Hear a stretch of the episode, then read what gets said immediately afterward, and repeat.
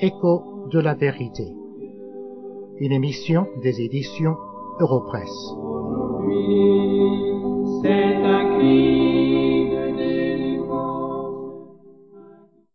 Aujourd'hui, je voudrais vous parler d'un passage de la Bible qui se trouve dans l'évangile de Jean, c'est-à-dire dans le Nouveau Testament.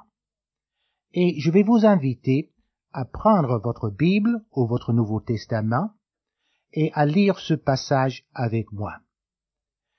Et si vous n'avez pas de Bible ou de Nouveau Testament, nous vous invitons à nous écrire à l'adresse que nous vous donnerons à la fin de cette émission et nous vous enverrons gratuitement et pour payer un exemplaire du Nouveau Testament. Pendant que vous cherchez votre Bible ou votre Nouveau Testament, nous allons vous passer un morceau de musique.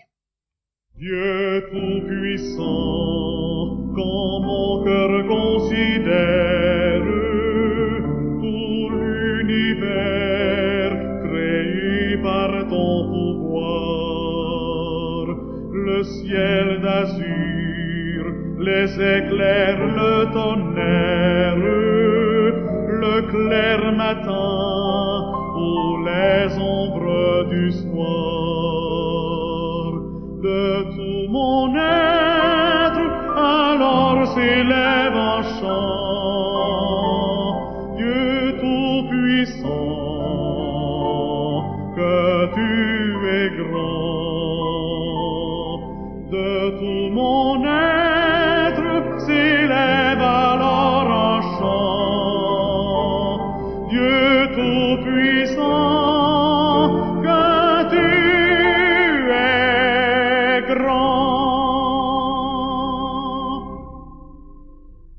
Passage que nous allons lire dans quelques instants peut sembler difficile à comprendre.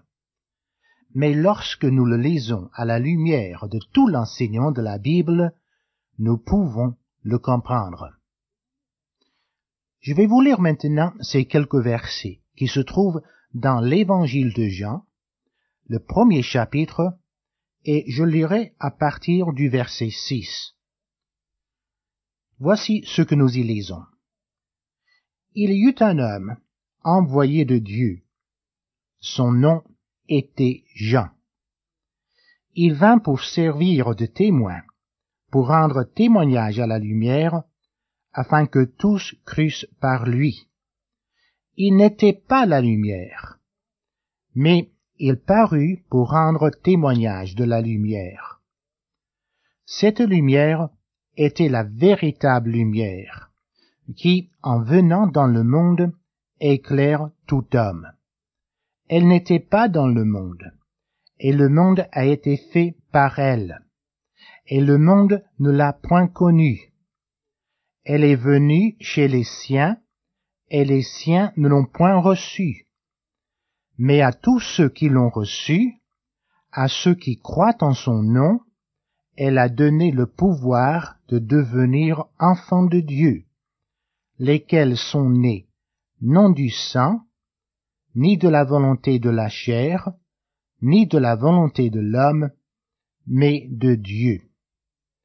Dans les versets que nous avons lus, il y a un passage auquel je voudrais attirer votre attention. Il commence au verset 10, où nous lisons que la lumière était dans le monde et le monde a été fait par elle. Dans le premier chapitre de l'évangile de Jean, le Seigneur Jésus est comparé à deux choses. Tout d'abord, dans les quatre premiers versets, il est comparé à la parole. La parole dont il est question est Jésus-Christ. Nous pouvons voir la même chose si nous regardons les versets 14 et 15 de ce même chapitre où nous lisons Et la parole a été faite chair et elle a habité parmi nous, pleine de grâce et de vérité. Et deuxièmement, dans ce passage, le Seigneur Jésus est comparé à la lumière. Nous voyons ceci dans les versets que nous avons lus tout à l'heure, les versets 6 et suivants. Et au verset 9, nous lisons que cette lumière était la véritable lumière qui, en venant dans le monde, éclaire tout homme.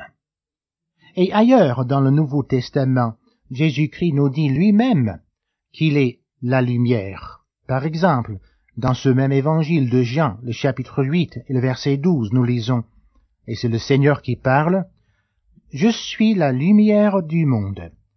Celui qui me suit ne marchera pas dans les ténèbres, mais il aura la lumière de la vie. Mais pour revenir maintenant au verset auquel nous voulons attirer votre attention aujourd'hui, le verset 10, nous voyons que cette lumière, donc Jésus-Christ, était dans le monde et le monde a été fait par elle. Ce verset dit deux choses. Premièrement, le monde a été fait par Jésus-Christ. Ce monde dans lequel nous vivons n'a pas évolué. Il a été créé par Dieu et Jésus-Christ et le Saint-Esprit étaient les agents dans la création. Nous avons le récit de la création dans la Bible, dans les trois premiers chapitres de la Bible. Et ce récit de la création nous dit très clairement que le monde n'a pas évolué, que Dieu l'a créé. Oh, je sais bien que il y a une certaine science aujourd'hui qui prétend avoir prouvé que le monde a évolué. Mais aucun savant ne peut prouver sa thèse. Ça reste une thèse, pas une chose certaine. Et au fur et à mesure que notre connaissance du monde dans lequel nous vivons avance, nous comprenons de plus en plus que le récit biblique est vrai. Et il y a une chose que la Bible affirme sans équivoque, c'est que Dieu a créé le monde. Je vous lirai deux versets seulement de la Bible pour vous prouver cela. En parlant de Jésus-Christ, Colossiens 1, verset 16 dit, En lui ont été créées toutes les choses qui sont dans les cieux et sur la terre, les visibles et les invisibles, trônes, dignité, domination, autorité, tout a été créé par lui et pour lui. Et encore un verset. Dans la première épître de Paul aux Corinthiens, le chapitre 8 et le verset 6, où nous lisons, Il y a un seul Seigneur, Jésus-Christ, par qui sont toutes choses et par qui nous sommes. Ainsi, ces deux versets confirment ce que nous venons de lire dans le premier chapitre de Jean au verset 10. La lumière, Jésus-Christ, était dans le monde et le monde a été fait par elle.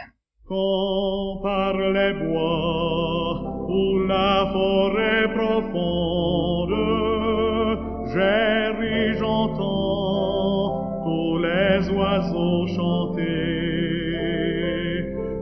sur les monts, la source avec son onde livre aux zéphyrs son chant doux et léger.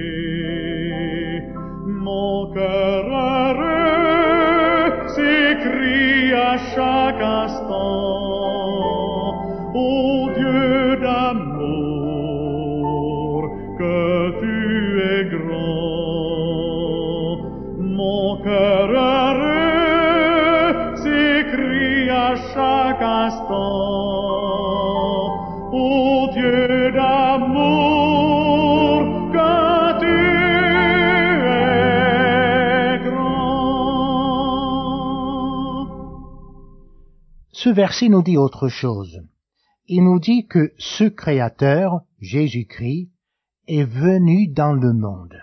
Pas seulement qu'il a créé, mais il est venu dans le monde. Vous voyez, dans le verset 10, la lumière, Jésus-Christ, était dans le monde. Jésus-Christ n'était pas tout simplement un homme. Il n'était pas tout simplement un prophète. Non, il était Dieu lui-même. Et ce verset nous rappelle qu'il était le Créateur. N'est-ce pas merveilleux de penser que celui qui était le Créateur du monde est venu habiter dans ce monde? Et lorsque l'apôtre Paul écrit aux Philippiens, au deuxième chapitre de son épître, le verset 5, il dit, Ayez en vous les sentiments qui étaient en Jésus-Christ, lequel, existant en forme de Dieu, n'a point regardé comme une proie arrachée d'être égal avec Dieu, mais s'est dépouillé lui-même en prenant une forme de serviteur, en devenant semblable aux hommes, et ayant paru comme un simple homme, il s'est humilié lui-même, se rendant obéissant jusqu'à la mort, même jusqu'à la mort de la croix. Jésus-Christ était Dieu. C'est pourquoi nous pouvons vous annoncer aujourd'hui que l'œuvre qu'il a accomplie sur la croix du calvaire lorsqu'il s'est donné lui-même en rançon pour les hommes était une œuvre divine et donc parfaite. C'est pour cette raison que nous pouvons affirmer que le salut est une chose accomplie par l'œuvre de Jésus-Christ, de Dieu lui-même. Venez pour recevoir de sa main le salut de votre âme. Mais quand je songe au sublime mystère, quand Dieu si grand a pu penser à moi, que son cher Fils est devenu mon frère,